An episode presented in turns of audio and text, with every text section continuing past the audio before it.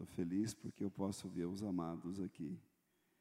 E eu queria, nessa mesma pegada, falar sobre intimidade, sobre relacionamento, sobre comunhão. Eu quero que você abra bem o seu coração, porque nós fomos chamados para o louvor da glória do seu nome. E tudo que nós queremos é alcançarmos a graça de termos intimidade com o Senhor. E aqui no Salmo 42 eu quero compartilhar essa palavra com você. Eu acho tremendo porque a palavra de Deus diz que o Senhor declara que ele não vê como o homem vê. O Senhor não olha como nós olhamos. O Senhor não atenta para aquilo que nós atentamos. O Senhor não destaca aquilo que normalmente eu iria destacar. Ele não olha para a aparência, mas ele olha para o coração. Ele não olha para as nossas ações, mas ele olha para as nossas motivações. Ele não está nem aí se o que eu faço é algo aos olhos dos homens importante. Isso para Deus não significa nada. Ele olha para aquele que faz as coisas com humildade, com amor, mesmo que seja varrer o chão da igreja ou lavar um banheiro. Então, a forma como Deus vê as coisas e a forma como nós seremos avaliados é algo que nós devemos atentar e parar e ponderar. E é por isso que eu gosto de coisas humildes. Assim, aquilo que ninguém vê, dá para você entender? Você pode ter certeza que aquilo vai ser computado. Aquele irmão que às vezes faz uma doação, fala, nem faz menção do meu nome. Tem irmãos aqui no nosso ministério que todos os encontros doam coisas, mas todos. Eles falam, sempre falam a mesma coisa. Não diga nada. Quanto que é? Não, não. Eu digo, esse irmão vai ser tremendamente abençoado por causa do coração dele. Está entendendo? É algo assim que ninguém sabe, só eu e minha esposa sabemos, é claro, entendeu? Mas é isso que Deus vê. São esse tipo de, de ação, você está entendendo? Que ninguém sabe, ninguém conhece, ninguém viu, não é mencionado, é esse tipo de atitude. E esse texto tem tudo a ver com aquilo que eu estou introduzindo, porque aqui fala é, de um coração apaixonado, de um coração que se derrama no altar de Deus, de um coração que anela, que anseia. E se existe algo que nós devemos pedir ao Senhor, é: Senhor, conceda a mim, o teu filho, conceda a mim, a tua filha, a graça de anelarmos pela tua presença, como esse salmista aqui anelava da tribo de Corá. Irmãos, é algo assim tremendo, tremendo, tremendo. Os coraitas eram levitas, eles tinham uma forma especial. Eles faziam parte da tribo sacerdotal. Eles serviam a Deus, eram músicos, trabalhavam na casa do Senhor. Eles serviam alguns como porteiros, outros como introdutores. Você sabia que somente sacerdote pode exercer uma função de cargo dentro de uma igreja local? É por isso que Deus chama você de sacerdote. Isso é tremendo. E no Antigo Testamento, somente a tribo de Levi, porque era a única tribo que foi estabelecida por Deus como tribo sacerdotal. E esse pensamento, essa disposição de coração, vai levar você a atingir um nível de intimidade. E a intimidade gera santidade. E a santidade faz você operar com poder. E é isso que Deus quer conduzir eu e você, cada um de nós aqui, a um caminho de intimidade, de comunhão, de retidão. Então vamos experimentar a unção do Senhor, o poder de Deus. Então, nós vamos aqui tratar nessa noite de motivação e de intenção.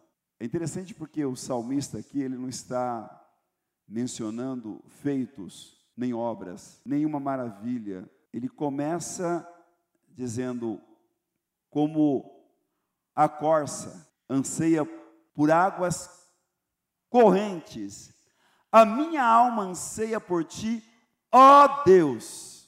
Agora, quando nós lemos este versículo, é, ele é tremendo, mas ele não faz muito sentido, sabe por quê? Porque nós somos ocidentais. Mas quando um oriental lê esse versículo, ele tem um entendimento que nós não temos, porque ele vive dentro do contexto em que foi composto este poema de adoração, de entrega de rendição, e que não era simplesmente palavras, mas era uma realidade, porque Deus jamais permitiria que fosse algo registrado na Sua palavra que fosse dito apenas da boca para fora. Quando algo é perpetuado, quando algo é eternizado. O que é algo perpetuado? O que é algo eternizado? É aquilo que é registrado na palavra porque ela é eterna. É porque veio do coração. É porque foi vivenciado. É porque realmente era uma realidade. É porque o salmista, o coraíta, eles vivenciavam aquilo. Então é diferente. Ele era oriental. Ele vivia numa terra árida, ressequida. Numa terra em que a corça deveria andar de três a quatro dias para encontrar um veio de água. Ele está usando uma linguagem de figura tão profunda que raramente nós encontramos algo tão profundo em termos de anelo, anseio desejo por Deus, desejo pela presença de Deus, desejo por intimidade com o Espírito Santo, tanto quanto nós encontramos aqui nesse salmo. Por quê? Porque de fato ele havia alcançado pela graça de Deus um anseio, um anelo. Deus havia gerado, brotado uma fome na alma dele, pela presença de Deus, pelo poder de Deus, pelo amor de Deus, pela glória de Deus, pelo fogo de Deus, como nenhuma outra pessoa havia encontrado até então. Então ele está aqui no versículo 1. Como a corça anseia por águas correntes. E Deus começou a falar comigo na expressão águas correntes, diga águas correntes. É interessante que a Bíblia era tão profunda porque se o texto dissesse como a corça anseia por águas. A minha alma anseia por ti, ó Deus. Já seria algo muito profundo, mas a questão que não está apenas palavra águas, mas águas correntes. Qual a diferença de água e águas corrente? Toda cisterna é um buraco, é lugar que tem água. Amém? Mas a águas correntes é diferente de uma cisterna. Eu, apesar, fui agraciado por Deus de ser muito jovem, cheguei a morar em lugares onde tinha poço, água parada. Os jovens de hoje também hum, não tiveram essa experiência. Mas eu morava em lugares onde tinha só água em um poço. E eu me recordo em Mato Grosso eu furando o poço com meu pai. E quem já morou em lugar onde tinha um poço, saiu tirando a água, Sabe que o segredo é você tirar. Aí tem várias pessoas que já moraram assim. Que o segredo é quanto mais tirar água do poço, melhor a água fica. Se você deixar um poço, uma fonte, uma cisterna, e você não tirar aquela água, ela fica saloba. E ela começa a perder a sua essência. Agora, nunca se pode comparar uma água de poço com uma água de um córrego com águas límpidas, cristalinas, correntes. Porque a água parada, ela não é tão saudável quanto a água corrente, quando ela vem de uma fonte nobre, uma fonte de água potável. Ela é fresca, mas ela traz em si uma energia vital e ela vitaliza, ela vivifica, ela é algo sobrenatural. O pH dela é perfeito. Mas o pH de uma cisterna já é comprometido. Seria a qualidade da água. Potencialmente falando, não tem a mesma qualidade a água de cisterna. Então, o salmista está dizendo como a corça anseia por águas correntes. Águas correntes. Fala de renovação, de algo novo que é liberado da parte de Deus, que ainda não vimos, que ainda não experimentamos e que gera vida. A palavra do Senhor declara que debaixo do trono de Deus, ali no livro de Apocalipse, há um rio que brota. Esse rio corre. Em Ezequiel capítulo 47 faz menção desse rio. que por onde ele passa traz vida, gera vida, aquilo que não tem vida. É uma água que continuamente está sendo liberada e ela não é velha, ela é sempre nova. O que dá a entender o que diz segundo aos Coríntios, capítulo 5, versículo 17, que se alguém está em Cristo é nova criatura, as coisas velhas passaram, eis que tudo se fez novo. Isso fala de uma realidade, de uma revelação, de vivermos em novidade de vida, experimentando a cada dia, a cada momento, a cada culto, uma nova dimensão de revelação da manifestação do poder de Deus, da glória de Deus, e você sabe que se você não for naquela reunião, você vai se privar das bênçãos de Deus. Se você não for naquela célula, naquela reunião de célula, quarta, quinta-feira, sexta-feira, alguns irmãos, na segunda-feira, você perde bênção. Porque há vinho novo, há uma liberação nova, são líderes ungidos, são líderes abençoados que pagam preço. Algo novo, algo da parte de Deus. Então você diz: Eu vou porque eu tenho fome, eu tenho sede de Deus. E na realidade, os coraitas estão aqui dizendo: Como a corça anseia por águas correntes. A palavra anseio aqui é anelo ardente. Deixe-me dizer algo a você. Não precisa falar, só manifeste erguendo os seus braços. Você já teve algum anelo, algum anseio muito forte, muito ardente, muito intenso, muito profundo? Anelo, anseio, desejo forte. Todos nós. Eu tenho certeza que todos nós, sem exceção. Sem exceção. E é normal isso. Não tem nada de errado nisso. Mas eu quero que você traga isso agora para a realidade espiritual. Aonde você consegue alcançar a graça e você começa a ter esse nível de anseio de anelo ardente pela presença do Senhor. Aonde ele diz aqui, como a corça anseia por águas correntes, a minha alma. Opa! Esse versículo é muito profundo porque ele fala alma. O que, é alma? É a nossa mente, o nosso intelecto, as nossas emoções, os nossos sentimentos, a nossa volição, a nossa vontade.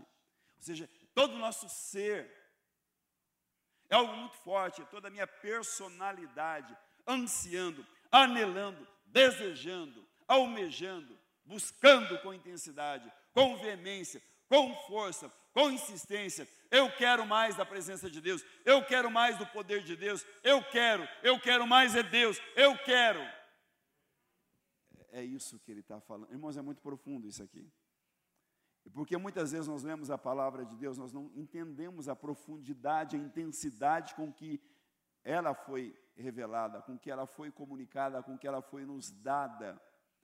Ele está dizendo: olha, com a mesma intensidade que esse animalzinho, depois de quatro ou cinco dias, sem beber uma única gota d'água, por quê? Porque é raro a água, porque é muito escasso, irmãos. Aqui em qualquer lugar nós encontramos um rio, um córrego, uma lagoa. É normal isso na nossa região. O Brasil é riquíssimo. Pela misericórdia de Deus, nos colocou num país abençoado, privilegiado, né? Que precisamos orar para que Deus limpe essa nação por misericórdia e graça. Mas, irmãos, nós precisamos clamar, nós precisamos orar. Senhor, gere esse anelo, gere esse anseio por ti, ó Deus, no mesmo nível de intensidade, no mesmo grau com que é, a corça almeja, a corça deseja, a corça busca a água. Eu vou usar um exemplo que vai fazer sentido para você. Irmãos, as pessoas que, devido à influência do mundo, foram escravizadas, seja pela maconha, pela cocaína, pelo crack ou pelo álcool. E quando ela realmente é viciada, irmãos, é algo terrível. Eu já vi pessoas, eu trabalhando com pessoas assim, que precisava segurar, irmãos, por causa da questão da abstinência, a pessoa ficava obcecada, ao ponto de vender qualquer coisa por qualquer valor. É nessa intensidade. Tipo assim, eu abro mão do jogo, da decisão final, que o timão vai jogar, eu abro mão de qualquer coisa, porque eu quero a Deus, eu vou na casa de Deus. Estão entendendo? É exatamente isso. Tá aqui, o Emerson entende, porque já, o Senhor libertou ele. Mas ele, ele, ele, há pessoas aqui que, vai dizer assim: não, eu, eu vivenciei isso, eu sei o que ele está dizendo, porque eu entendo o grau de profundidade. Vocês estão entendendo?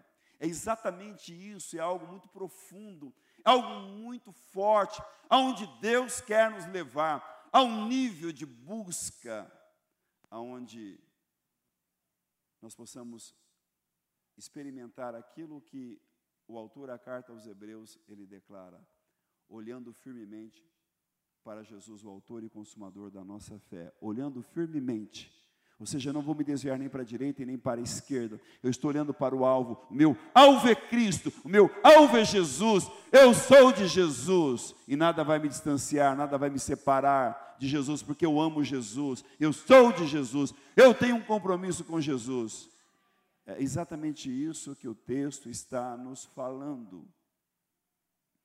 É isso que o texto está nos revelando a minha alma anseia, ou seja, eu tenho desejo, anelo ardente. Tinha um louvor que tinha uma jovem ali de BH, é, ligada com o Ministério Fogo e Glória, que cantava muito aquele louvor, é, anseio, o anelo ardente. Não sei se vocês se lembram desse louvor. Nós louvamos muito ao Senhor com esse louvor aqui, mas inúmeras vezes. É, mas é um louvor tão profundo que fala, ela fala na letra, né? de desejo, anelo ardente pela presença do Senhor. Com uma voz abençoada, aquela garota, privilegiada. E uma vez eu estive lá no Danduque, em BH, e ela estava lá, e ela cantou, eu falei, meu Deus, que, que coisa. E nós usamos esse louvor aqui em tantas vigílias, mas em tantos encontros com o Espírito Santo, acho que um dos louvores mais tocados aqui. Mas é algo muito profundo. E ela fala sobre esse anelo, esse desejo ardente né? E nós precisamos anelar, ansiar é, por mais da presença do Senhor, por mais do fogo do Senhor, por mais do amor do Senhor. Nós precisamos clamar: Jesus, gera isso no meu coração. Como a corça anseia por águas correntes, a minha alma anseia por ti. Ó oh Deus, a minha alma anseia por ti. A minha alma.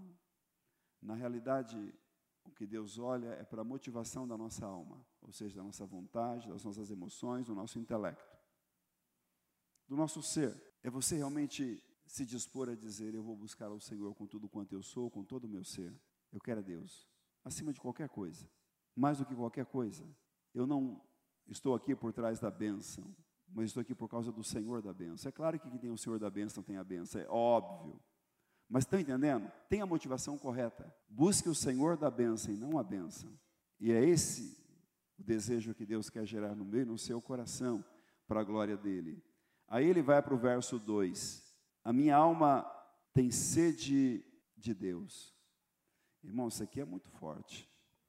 Meu Deus, meu Deus, meu Deus. A minha alma tem sede de Deus. Sede. Sede de Deus. Sede da presença de Deus. Enquanto eu estava meditando aqui nesse, nesse texto, eu me lembrei da primeira vez que eu fiz um período de consagração e eu fiquei três dias e três noites sem tomar uma gota d'água. Foi a coisa mais desesperadora da minha vida. Eu não sentia mais fome. A sede era tão intensa que ela supera a fome. Eu não sentia mais fome. Claro, eu não comi absolutamente nada, mas também não bebi absolutamente nada. A questão não era o, o fato de eu não ter comido, a questão era o fato de não beber absolutamente nada. Chega um momento, depois do terceiro dia, que o seu corpo começa a entrar em processo de inanição. E isso é extremamente perigoso, porque 70% do nosso corpo é água. E o versículo está dizendo: A minha alma tem sede de Deus. E eu confesso que eu nunca consegui ter tanta sede por Deus como sentir sede desse elemento químico H2O. Eu gostaria, eu desejo que um dia Deus faça isso no meu coração. Eu tenho que ser honesto, eu tenho que ser sincero. Ele está dizendo: a minha alma tem sede não de H2O, mas sede de Deus. E eu desejo Deus, a presença de Deus, tanto quanto a corça, depois de alguns dias, anseia, deseja, anela por água. A questão é o meu e o seu coração. É por isso que a Bíblia diz que onde está o teu coração está o que? O teu tesouro. A questão está aqui. Por isso que eu disse que Deus não se impressiona muito com aquilo que falamos ou muitas vezes até fazemos, se o nosso coração, de fato, de verdade, não está rendido, não está derramado, não está prostrado no altar de Deus. E Deus está procurando uma geração de pessoas que anseia e anelam pela presença dEle, que amam a presença dEle, que tem prazer nele, e porque tem prazer nele, ama o Senhor, obedece à palavra de Deus. Deus quer obediência. Deus quer que eu e você venhamos obedecer a palavra de Deus. Esse é o desejo do coração de Deus. Eu, a palavra de Deus é muito clara.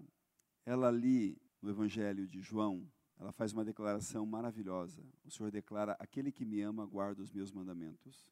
É muito fácil falarmos: Eu amo a Deus. Quem ama de fato se submete. Quem ama de fato obedece à palavra de Deus. No que diz respeito à obediência aos pais, às autoridades, em relação a nos sujeitarmos uns aos outros em amor, em relação à santidade, em relação a falarmos, a vivermos a verdade, em relação à pureza. Você está entendendo que muitas vezes nós falamos eu amo a Deus, mas não leve a mal, mas Deus ignora, porque Deus não está ouvindo as nossas palavras. Ele ouve as nossas ações e intenções. Ele ouve aquilo que não tem som e ignora aquilo que faz barulho, mas que não é destituído de verdade. Você está entendendo o que eu estou falando? Se você está, faz assim, só para mim saber que você está acompanhando.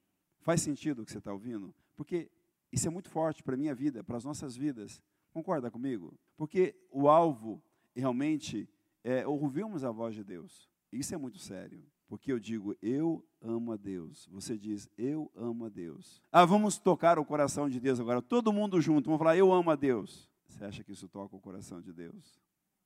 Deus não está nem aí. Acredite. Besteira.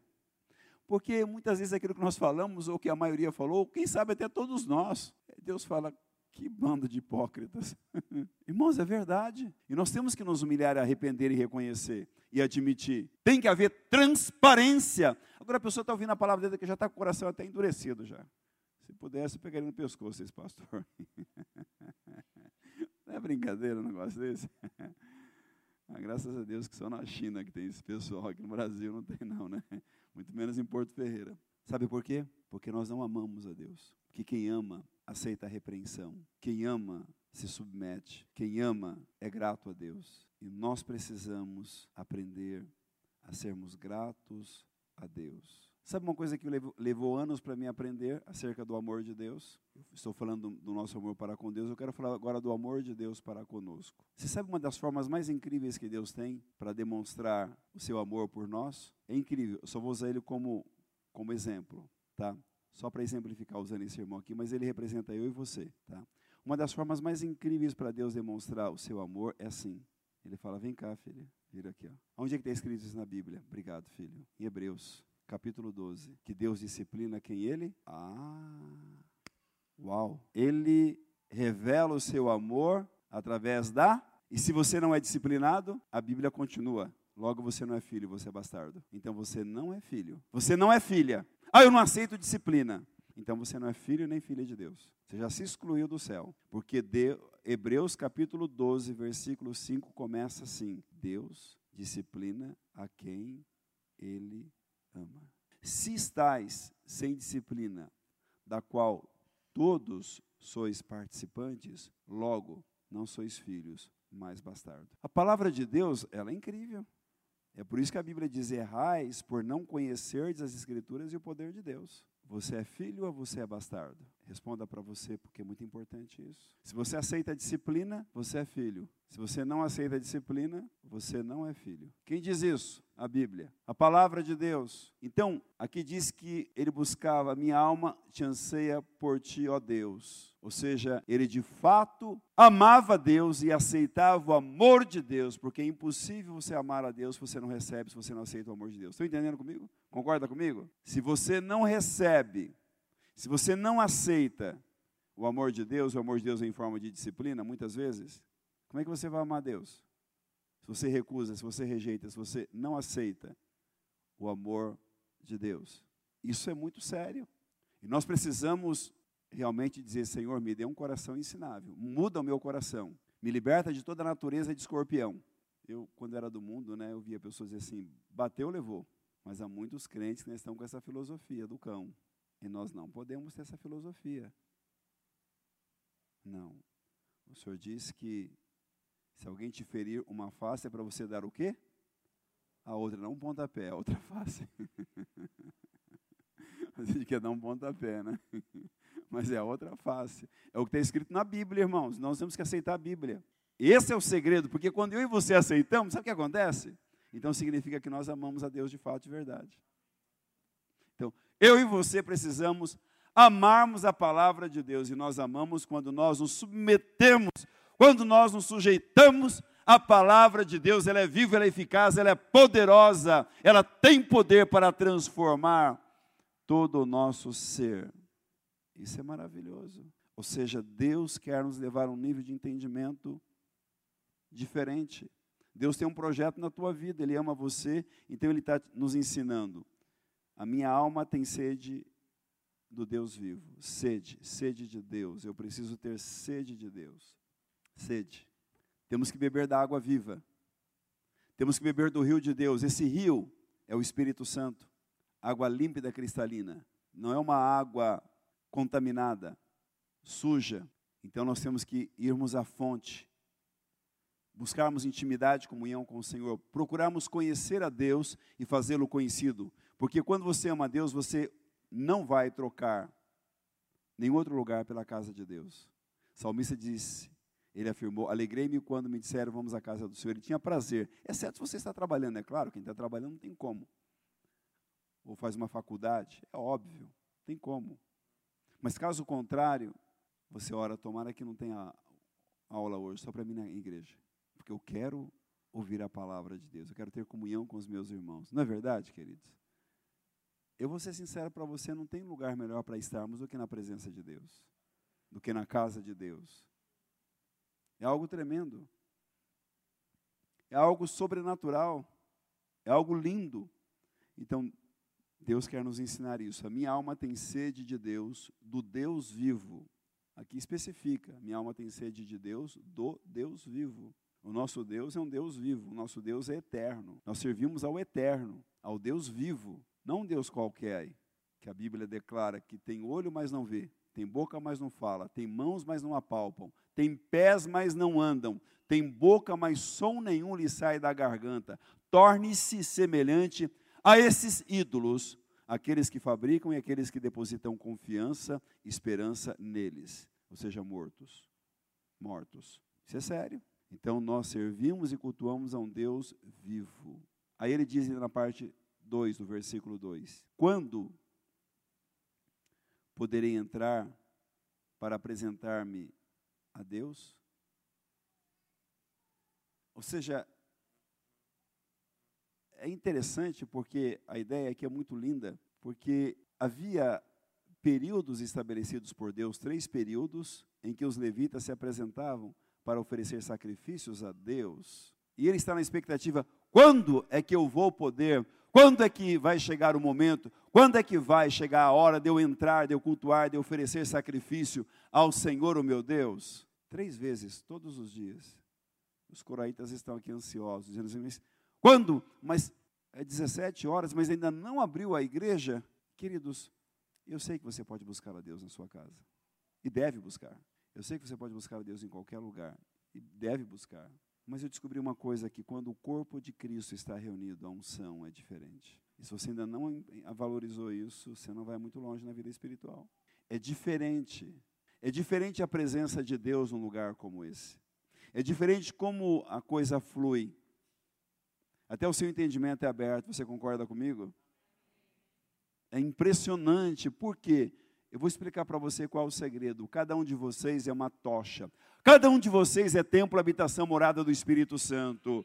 Então, quando todos esses gravetos, quando todas essas brasas se unem, o fogo é ateado e a labareda é muito alta. Então, a expansão do calor, da presença do amor de Deus é muito forte. Então, a revelação, a entendimento, a ministração, a cura, a comunhão, a relacionamentos, a confrontos. Irmãos, a pessoa diz, eu não gosto de ser confrontado. Então fica com dor de dente, um problema de canal, e não vai no, no, no médico para ver se você consegue ficar. Há necessidade de uma anestesia. Há necessidade de alguém vir com um alicate e arrancar aquele dente. Se não tem como tratar do canal. se já levou muito tempo. Assim é na vida espiritual, assim é dentro do corpo de Cristo, assim é dentro da igreja. Porque se não tratar do canal, aquilo vai inflamar e pode te complicar, pode dar um problema seríssimo na sua vida, te afetar. Ou seja, tem que ser tratado para sermos sadios, para sermos saudáveis, para sermos usados por Deus, para cumprirmos com o propósito de Deus, para fazermos a vontade de Deus, para vivermos para a glória de Deus. Deus quer usar a sua vida, Deus quer manifestar o poder dele na sua vida, Deus tem um projeto na sua vida, Ele ama você, Ele quer manifestar a glória dele na sua vida, Ele quer te encher do Espírito Santo. Se disponha nas mãos de Deus, renda-se diante de Deus, mas ame a casa de Deus, ame a palavra de Deus, porque quem ama, quem anela pela presença de Deus, ama a palavra de Deus, tem prazer em meditar na palavra de Deus, estuda a palavra de Deus, medita na palavra de Deus, busca a Deus em oração. E nós precisamos fazer isso. Nós precisamos buscar quando poderei entrar para apresentar-me a Deus? Ele está perguntando: quando? Quando é que vocês vão abrir as portas? E nós podemos a qualquer momento entrarmos no Santos dos Santos, nós podemos a qualquer momento, por intermédio do sangue de Jesus, no nome de Jesus, falarmos com Deus e desfrutarmos do rio de Deus, bebermos dessa água viva que é o Espírito Santo. É essa a vontade de Deus para mim e para a sua vida. Nós precisamos nos posicionarmos diante de Deus. Irmãos, nós temos que amar a casa de Deus. Ah, é um outro culto qualquer. Não. Aqui não. Seja sincero comigo, por favor. Você tem noção o que você perderia se você não tivesse vindo aqui hoje à noite? Seja sincero. Diante de Deus. A palavra não é minha, ela é de Deus. Não foi eu que escrevi a Bíblia, irmãos. Eu não teria essa capacidade. Jamais. Sem chance. Não tem nenhum mérito meu. Mas você está entendendo o que eu estou dizendo? Suponhamos que você tivesse ficado em casa. Suponhamos que você decidisse, não vou hoje não, esfriou, afinal de contas, entendeu? Vou ficar em casa. Que prejuízo, hein? Que prejuízo. Então, cada reunião é uma reunião única, sobrenatural. O culto de domingo foi bênção, sim ou não? Foi bênção. Deus falou profundamente comigo. Estão entendendo o que eu estou dizendo? Então não tem como é, não termos a mesma atitude. Quando poderei entrar para apresentar-me a Deus? Quando? Ou seja, hoje nós estamos na dispensação da graça a qualquer momento, a todo instante. É tempo, é momento de você entrar, de você buscar a presença de Deus, de você buscar comunhão. Não se trata de religiosidade. Eu não venho todas as terças-feiras ou você vem porque você é religioso. Não, não se trata de religiosidade, se trata de vinho novo. Se trata de beber uma água que você ainda não bebeu, porque a água, o rio está fluindo, entendeu? Aqui não é cisterna, o rio de Deus flui. Cisterna é água parada, é sempre a mesma água. Aqui não é cisterna. O rio de Deus flui. E eu e você somos responsáveis, estamos alimentando esse rio através da oração, da intercessão. E quando você participa da oração, quando você participa da intercessão, quando você chega mais cedo para orar, você é mais abençoado, mas você abençoa e é usado para abençoar o corpo, é usado para que vidas sejam alcançadas nessa cidade, nesta nação. E nós começamos a orar pela nossa nação. Nós precisamos orar pela nossa nação, pelo nosso presidente. Nós precisamos clamar pelo mover de Deus, precisamos clamar por um avivamento, precisamos clamar por um despertamento, precisamos clamar pelo mover de Deus, precisamos clamar pela manifestação da glória de Deus. Deus quer manifestar o poder dele na minha e na sua vida. Deus quer buscar, Deus está buscando pessoas que o adorem em espírito e em verdade. Deus quer fazer uma obra de poder na minha e na sua vida.